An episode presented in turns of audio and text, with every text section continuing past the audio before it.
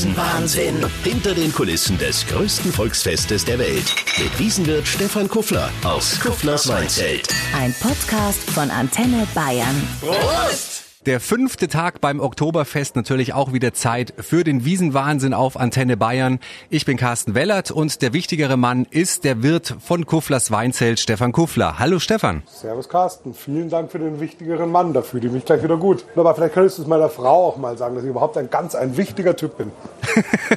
ich befürchte, da wird sie nicht auf mich hören.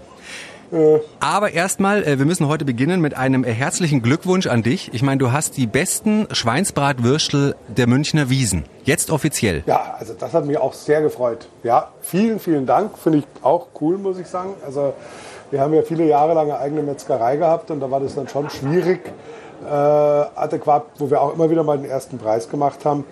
Ähm, aber da war es natürlich schwierig, dann einen adäquaten Ersatz zu finden. Und ich glaube, das haben wir auch geschafft mit den hervorragenden Schweinswürsteln vom Gassner. Es gibt ja nichts Unterschiedlicheres als Geschmack. Wie wird denn bitte äh, die beste Schweinsbratwurst ermittelt auf der Wiesen? Ja, das, die Frage stellt sich insbesondere, insbesondere heuer, weil dieses Jahr der Herr Gassner den ersten Platz mit seinen Würsteln aus dem Weinzelt und den zweiten Platz mit seinen anderen Würsteln, die genau dieselben sind, gemacht hat. Also es ist so ein bisschen so wie morgen bei der EM-Vergabe, äh, wie bei den UEFA-Funktionären, da weiß man nicht genau, wie das so zustande kommt. Ja, also äh, so ganz verstehen tut man es nicht. Da gibt es eine Erklärung dafür, habe ich gesehen, ich habe sie aber nicht verstanden. Da müsste man mal die Mitglieder der Würstelkommission fragen. Es gibt eine Würstelkommission auf der Münchner Wiesen. Es gibt eine Würstelkommission, die kriegen all die Schweinswürstel und die verkosten die dann, ähm, machen äh, sensorische Prüfungen, die schnuppern da dran, schauen sie sich an, wie sie ausschauen und verkosten sie. Und treffen sich die dann auch am Abend dann mal mit der, mit der Haxenkommission und der Schweinsbratenkommission oder machen die alleine? Davon ist mir nichts bekannt. die Wiesen ist ja voll voller Kuriositäten. Wir haben ja schon gesprochen über die ganzen verschiedenen, ähm, ja man muss sagen, Kostüme, die nach Tracht aussehen sollen. Es gibt aber auch äh, mhm. Wiesenbesucher, die sich ein bisschen anders aufführen, als man es denkt.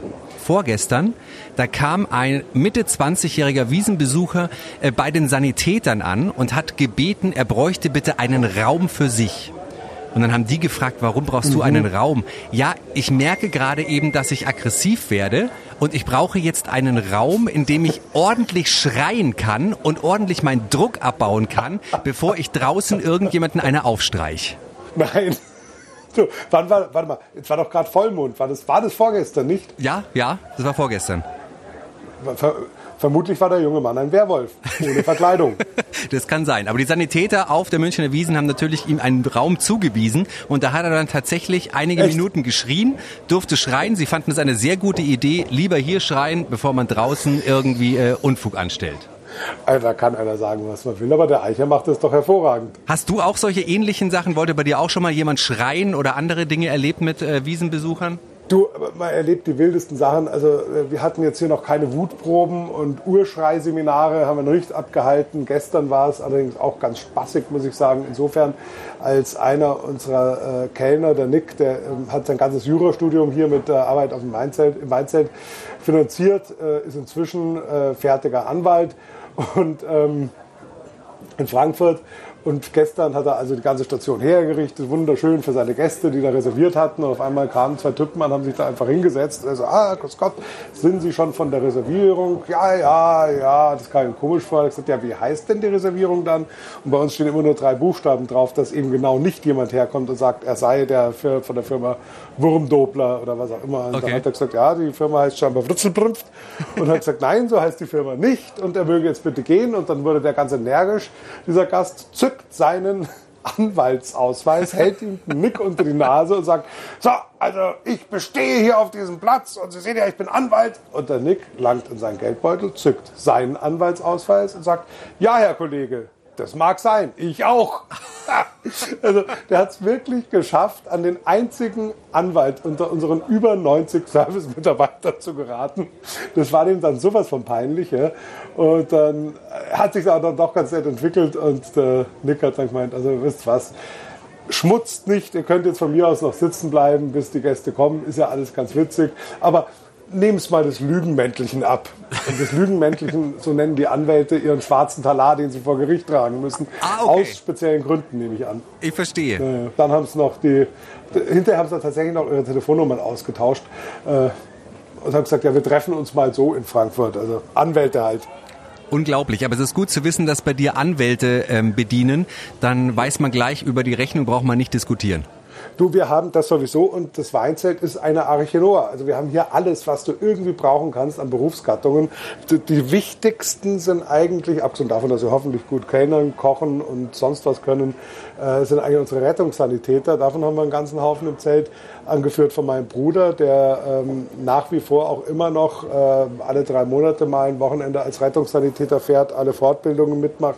Und das ist einfach Gold wert, wenn hier was im Zelt passiert äh, muss ich sagen, das, das ist wirklich fantastisch, dass du da eine Reaktionszeit hast von unter einer Minute, werden Leute, die irgendein Problem haben, sofort versorgt. Und da hat er letztes Jahr, haben die sogar jemandem das Leben gerettet. Wow. Da hat jemand in der ähm, Box 5 äh, einen Herzinfarkt bekommen, steht auf der Bank, tanzt und fällt batsch um.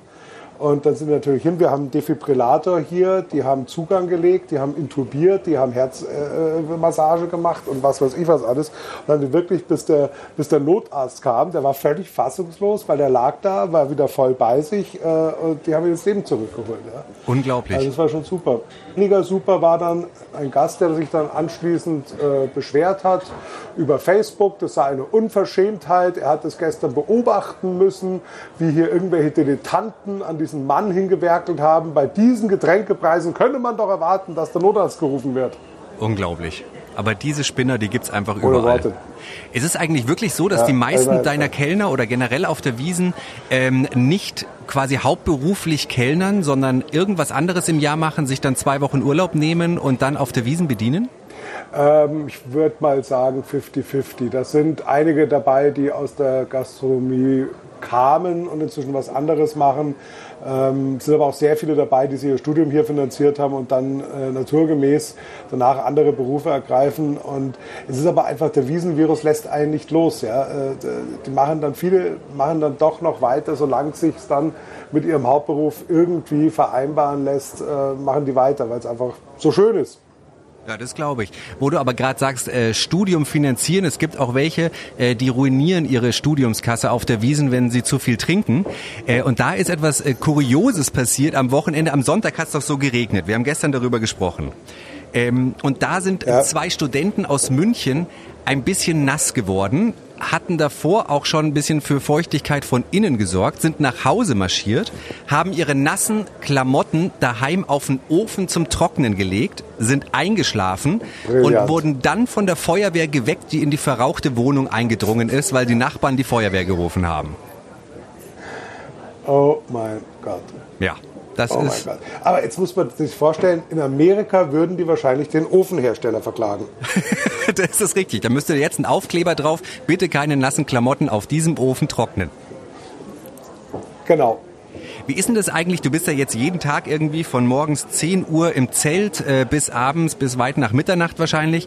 Ähm, kannst du auch währenddessen mal raus auf die Wiesen? Fährst du mal Fahrgeschäfte? Fährst du mit deiner Frau mal Autoscooter, um sie überhaupt mal zu sehen? Oder ähm, wie, wie gestaltest du da deinen Tag? Ah, also ich sage mal so, ich habe da jetzt nicht die großen Nerven dafür, äh, hier über die Wiesen zu schlendern. Man hat, es gibt ab und zu Termine, wo ich das dann äh, äh mache. Also gestern war zum Beispiel eine Behördenbesprechung in der ähm, Fischerfroni und das ist echt nett, wenn man da einfach mal so drüber gehen kann. Aber im Großen und Ganzen bin ich doch am allerliebsten in meinem Zelt. Ähm, Autoscooter aus dem Alter bin ich auch ein bisschen raus. Äh, da hat man vor, vor einigen Jahren, also als ich hier relativ neu angefangen habe als Betriebsleiter, also ich war ja vorher schon in irgendeiner Funktion da, aber als Betriebsleiter angefangen habe, da haben wir dann, und da war mittags wirklich noch gar nichts los im Weinzelt, und da sind wir dann traditionell, die gesamte Führungskrew, wir waren damals halt auch alle noch äh, junge Kerle, sind wir im Autoscooter hinterm Weinzelt, sind wir da gefahren, haben uns kaputt gelacht und irgendwann kam dann mein Vater, der her, völlig überraschend um zwölf auf die Wiesen und sieht, wie seine gesamte Chefmannschaft lachend im Autoscooter hockt und sich gegenseitig über den Haufen fährt. Also, dass, dass der nicht die Herren mit der weißen Jacke gerufen hat, war eins. Nein, nein. Aber äh, ich, hatte, ich hatte kürzlich Premiere. Wann war es? Am Montag hatte ich tatsächlich Premiere, Lebenspremiere für mich. Ich bin das allererste Mal in meinem Leben Riesenrad gefahren. Das ist nicht dein Ernst. Ja, irgendwie, also meine Mutter hat, als ich Kind war, immer gesagt, das sei viel zu langweilig. Habe ich auch eingesehen, das geht ja wirklich, also fährt er nicht sehr schnell. Und was heute ein Vorteil ist, finde ich. Und ähm, dann auch mal, und bist du da drei drinnen, bist du raus, bist du, es fährt eine Stunde im Kreis. Und dann hatte ich später immer Angst, als ich dann hier im Weinzelt gearbeitet habe, dass ich gerade ganz oben in einem Riesenrad stehe, unten die Leute eine Stunde lang aussteigen und im Weinzelt was ganz, ganz Schreckliches passiert und ich sitze da oben gefangen. Also die Wahrheit ist, so eine Fahrt geht sechs Minuten lang. Man ist auch sehr schnell drin, sehr schnell draußen. Die Fahrt kann ich nur empfehlen. Es ist herrlich. Dieser Blick über München ist der Wahnsinn. Ich habe auf weinzelt.com auch äh, ein paar Fotos reingestellt, die ich von da oben aufgenommen habe. Ich kann es nur jedem empfehlen. Und ich war eben, äh, warum ich gefahren bin, ich war zu einem Interview eingeladen, dem ich natürlich sehr gerne nachgekommen bin. Und äh, da kann man ja dann natürlich auch wieder das Angenehme und Nützliche nur als Pflicht für sich selber verkaufen. Und so bin ich jetzt wirklich mal in diesen Genuss gekommen, endlich mal mit diesem Riesenrad zu fahren. Das ist sehr schön. Aber siehst du, wenn du jetzt deine letzten beiden Geschichten kombinierst, also das heißt sozusagen, wenn du öfter ins Riesenrad gehen würdest, könnten deine jetzigen Angestellten auch Autoscooter fahren, so wie du früher, weil sie wüssten, der Chef ist eine Viertelstunde weg. Aber ich komme ihnen drauf. Wenn du schon das erste Mal ähm, Riesenrad gefahren bist dieses Jahr, gibt es noch andere Wiesenraritäten im Leben eines Wiesenwirts bei dir? Lass ich denken. Ja, gut, also was ich tatsächlich relativ selten gemacht habe, ist den Einzug der Wiesenwirte. Bin ich äh, früher nie mitgefahren, weil ich natürlich im Zelt sein wollte, um zu schauen, dass alles passt und funktioniert. Ähm, da haben sich, äh, bevor ich das gemacht habe, auch schon manchmal Dramen abgespielt, dass man reinkam und die Hauptschenke war zusammengebrochen. Auch das gab es. Oh und deshalb war ich hier immer im Zelt, solange meine Eltern noch dabei waren und mitgefahren sind. Inzwischen haben äh, äh meine Eltern netterweise den Platz in der Kutsche für mich geräumt. Und deshalb war es dieses Jahr das dritte Mal erst, äh, dass ich seit 1984 äh, den Einzug der Wiesenwirte in der Kutsche miterlebt habe. Schön, aber ich meine, das Wetter war traumhaft. Wie war es dieses Jahr dann da oben? Du, ja, also ich muss ganz ehrlich sagen, es ist schön. Äh, ich bin trotzdem lieber im Zelt, offen gesagt. Aber es ist, es hat eigentlich, es hat trotzdem die Wiesen in, zum Thema kuriose Geschichten, äh, äh, hat die Wiesen da schon eigentlich vor der Wiesen angefangen, weil seit eben über 30 Jahren begleiten uns die Winzer von Sommerach und laufen unser Wagen voraus, als Weinzelt natürlich. Und ähm, da hatten, haben, die haben immer ihre Weinprinzessin aus Sommerach dabei, die hatten sie auch dieses Jahr wieder dabei. Und irgendein völlig übermotivierter Ordner hat gefunden, dass aus Sicherheitsgründen, so hat er argumentiert, mhm. müsse sie ihr Diadem, also ihr Prinzessinskrönchen, ausziehen nicht und die Schärpe ausziehen. Und die Schärpe auch aus ja, Sicherheitsgründen? Wir wissen nicht warum. Äh, äh, keine Ahnung. Ich wusste gar nicht, dass das so ein derartig gefährlicher Gegenstand ist. Und äh, wer das übrigens auch nicht wusste, äh, das war der Karl-Heinz Knoll vom Festring. Der war auch völlig außer sich, hat rührend danach bei mir angerufen, hat sich entschuldigt. Aber in dem Moment haben wir schon gedacht, oh mein Gott. meine, da fällt uns ein, die Prinzessin war außer sich. Und wir haben aber jetzt wieder eine super Geschichte zum Weitererzählen. Absolut. Und vor allem dann sind wir froh, dass der gleiche Ordner nicht beim Umzug der äh, Schützen- und Trachtenvereine irgendwie unterwegs war, weil da bei den ganzen Waffen, die da unterwegs waren, der hätte viel zu tun gehabt, um ja. einzusammeln und äh, den Leuten der, Dinge der. zu verbieten. wir sind an einem Punkt, auf den du dich wahrscheinlich schon von Anfang an freust. Eine Geschichte, ich führe 2 zu 0, mhm. was ich einem Wiesenwirt beibringen kann, äh, was er vielleicht noch nicht wusste. Mhm. Da bin ich mal gespannt. Bist du bereit? Okay. Es ist, ich gebe zu, äh, drei Jahre bevor du dein du, Amt. Du, du, was steht denn da auf dem Zettel? Zeig mir mal den Zettel. Nee, der Zettel ist meine. Der Zettel ist, ja, ich habe die Antwort da draufstehen, aber da kannst du nicht reingucken, da schaue nur ich drauf. Also, wir sind im Jahr 1981. Warum wurde im Hofbräuzelt Paulaner ausgeschenkt? Äh, was? Okay, also. Ah, äh, keine blasse Ahnung. Im Hofbräuzelt 1981 war der Andrang so groß, dass über mehrere Stunden das Bier ausging die Nachlieferung nicht kommen konnte. Da gab es ja noch keine Pipelines und nichts. Da musste man tatsächlich dann beim Nachbarn klopfen und sich Paulaner Bier fürs Hofbräuzelt ausleihen. ist ja unglaublich. Also das finde ich ja wirklich eine heiße Geschichte. Heute wäre das gar nicht mehr möglich. Das wäre Verbraucherbetrug. Ja? Da müsstest du Strafe zahlen, weil du was anderes ausschenkst, wie du ausgezeichnet hast. Da bin ich aber mal nicht sicher, ob man da vielleicht ein Auge zudrücken sollte, weil ein komplettes Hofbräuzelt mit 87 Prozent Australiern, denen man erklärt, man darf aus rechtlichen Gründen kein Bier vom Nachbarn ausschenken, das könnte Tumulte geben.